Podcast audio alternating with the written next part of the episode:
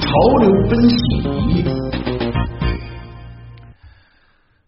如果说大家没有选择在这个假期外出旅行，那么其实在上海市内呢，也是有不少的度假项目是可以选的。嗯。啊，我们的记者在之前几档节目其实也发过一个报道，就是说今天沪上各个景点人流量都不小，人挤人，路上太拥堵了，确实令人有些心烦。哎，每到小长假呀，都是这样啊。嗯。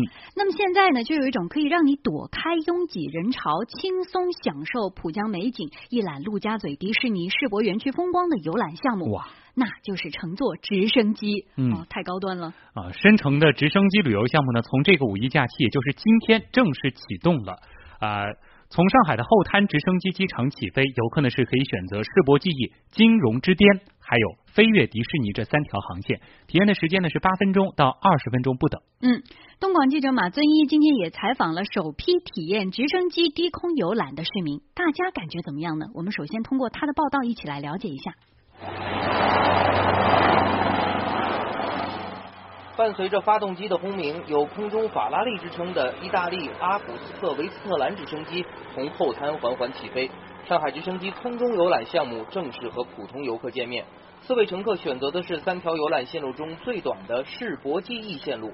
卢浦大桥、世博大舞台、奔驰文化中心和中华艺术宫等建筑可尽收眼底。虽然飞行时间只有短短六分钟，但他们大呼过瘾。您觉得感觉怎么样？非常，相当不错。风格看着不一样的，也很平稳飞行的。嗯，稍微短一点点。即便选择最长的飞行线路飞越迪士尼，航程也只有四十公里，飞行时间十五分钟，单人费用两千八百元，最短的航线也要一千二百元。目前所有线路的预定价格都可以优惠四百元，这要和航空公司的特价机票相比，优惠幅度就太小了。不过，已经退休的张先生表示，很想尝试这样的飞行。难得来一次嘛，也行啊，承受还能承受，就难得一次吧。如果有土豪愿意邀请三五好友一起飞，还可以以六千到一万四的价格享受包机服务。项目负责人、上海正阳投资总裁史贤俊说：“预定十分火爆，正在申请夜航航线。哎，预定这个飞行的人啊，估计呢，在五一期间呢是已经排不过来了。哦，现在排到能排到什么时候了？现在呢，现在从这个初步统计的话，应该讲到这个本月，呃，都还不一定能完能飞完。就是五月份已经排满了，排满了。嗯嗯。”虽然说这个价格有点小贵啊，但听得出还是很受欢迎的。嗯，不过其实对于普通消费者而言，直升机呢还算是个新鲜事物。真正坐过直升机的人相信不多啊。如何在体验低空旅游的同时保障乘机安全，自然是大多数人非常关切的一个问题。嗯，那么所谓的低空游览，它到底飞得有多低？安全系数足够高吗？相关问题呢，我们要来连线一位专家，是国际级的功勋试飞员、空军试飞专家徐永林徐老师。啊，徐老师您好。首先，我们解释一下这个低空游览到底飞的会有多低呢？呃，低空游览呢，其实是相对于我们民用航空飞行高度，通常呢是指我们的五百米高度以上，一直到大概在一万两千多米。那么这是民用航空飞机的一个基本性能能够维持的这么一个高度。那么由于这个区域的民用航空飞行的密度非常大，所以呢。像通用航空的飞行，在这个区域呢，应该是不太适合。所以呢，我们现在为呃通用航空，包括一些运动飞行开放低空，呃，实际上是指在已经民用航空覆盖的一些区域，开辟五百米以下的这样的这种通用航空和运动航空。那么这种高度呢，呃，它不会干扰民用航空的飞行。飞在五百米以下，那就是说我们可以很清晰的看到陆地上的风景了。嗯。不过呢，我还是有个疑问啊。我曾经看到过那些坐着直升机进行航拍的画面啊，这个摄影师呢都是开着直升机的直升机的门窗向外面进行拍摄的。那我们低空游览的时候，是不是也要开着直升机的门窗呢？啊，我们的通航飞机啊，有多种的这种座舱布局，有些呢采用密闭式的，比如说它是完全是密封的。那可以降低噪音，但也有一些相对简易的这个通用飞行的这个，它是座舱并不是完全密闭，飞机的噪音包括外部的那飞行的噪音，那会传入呃飞机内的。那么无论如何呢，这个低高度飞行它也是以比较大的速度，比如说二百公里左右的那样的速度，那么这样的速度下，如果把窗户打开，对于机舱内的人应该说还是有一定的影响的。所以呢，通常我们所说的这种低空飞行，并不是开窗飞行。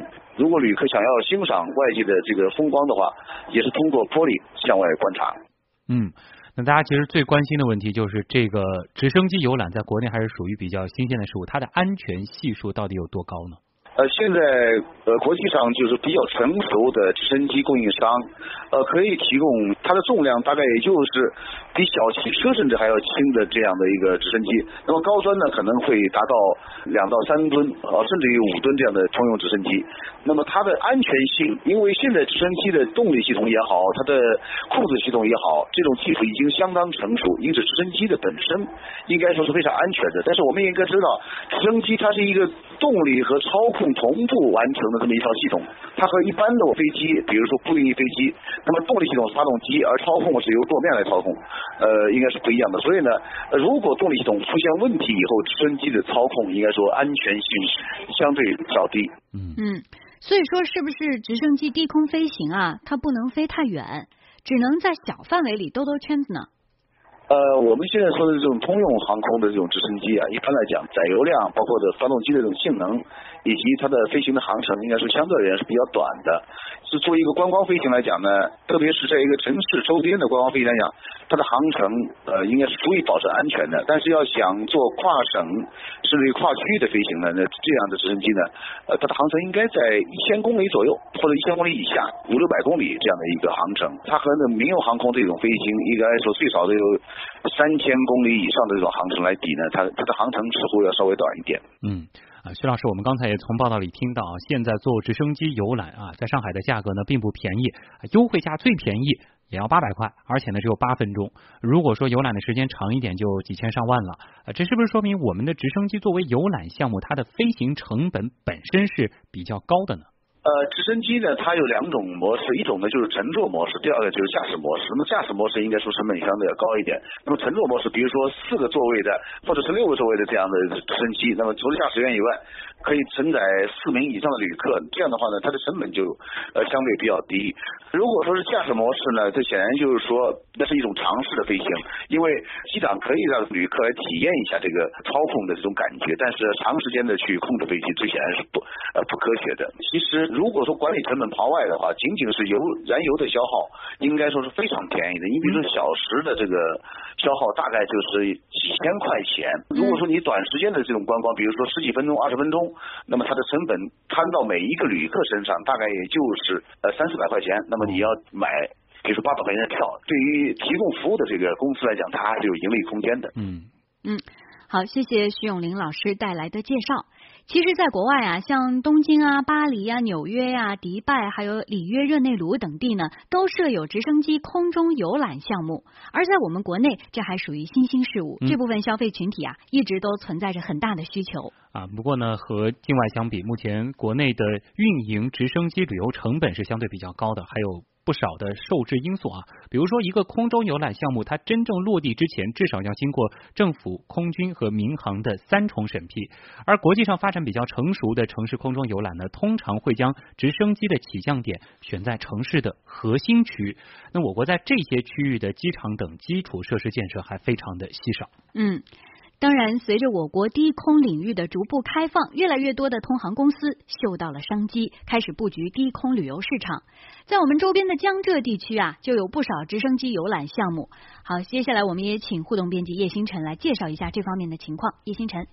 啊，在阿基米德平台上，傲雪他就说能够坐上这个直升机来游览上海空中的景色，嗯，应该是一种很棒的体验，嗯嗯。也有网友说到这个直升机观光，听上去好像很高大上，感觉是土豪级别的，嗯嗯。那刚刚也说到这个价钱是活动期间可能是优惠价是八百元起，最高可能要两千四，所以有网友觉得这个感觉还是有点贵啊，而且好像只有几分钟的时间，嗖的一下就 对 两千多就。就没了。对，嗯，另外也有一部分网友他会担心一个噪音的问题，因为我们知道直升机开起来这个声音是很大的嘛。嗯，呃，确实也有一些网友会提到，就比如说有网友说前两天好像是有飞过，然后他那个时候在上课就感觉外面轰隆轰隆的这个声音，一看是直升机在飞。嗯嗯，所以呢，就呃有网友建议，是不是最好不要放在市中心，或者调整一下线路，不要影响到大家。